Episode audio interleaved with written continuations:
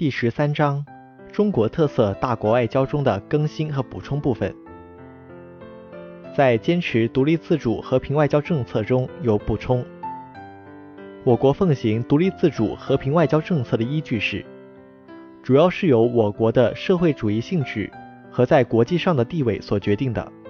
走和平发展道路，源于中华文明的深厚渊源，源于对实现中国发展目标条件的认知，源于对世界发展大势的把握。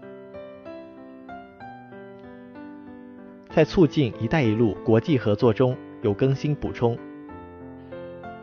二零一七年，首届“一带一路”国际合作高峰论坛成功举办。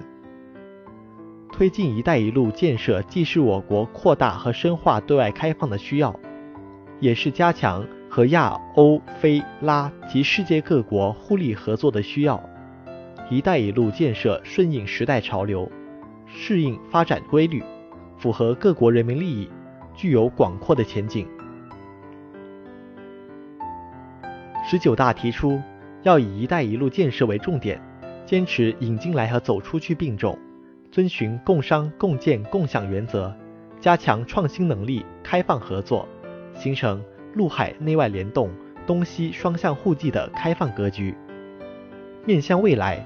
我们要推动共建“一带一路”沿着高质量发展方向不断前进，坚持共商共建共享原则，秉持着开放、绿色、廉洁理念，深化务实合作，加强安全保障，促进共同发展。由于第十四章坚持和加强党的领导的更新和补充较少，故不设置单独的章节。稍后我们将更新二零二零年一月一日至十二月三十一日国内外实施重点。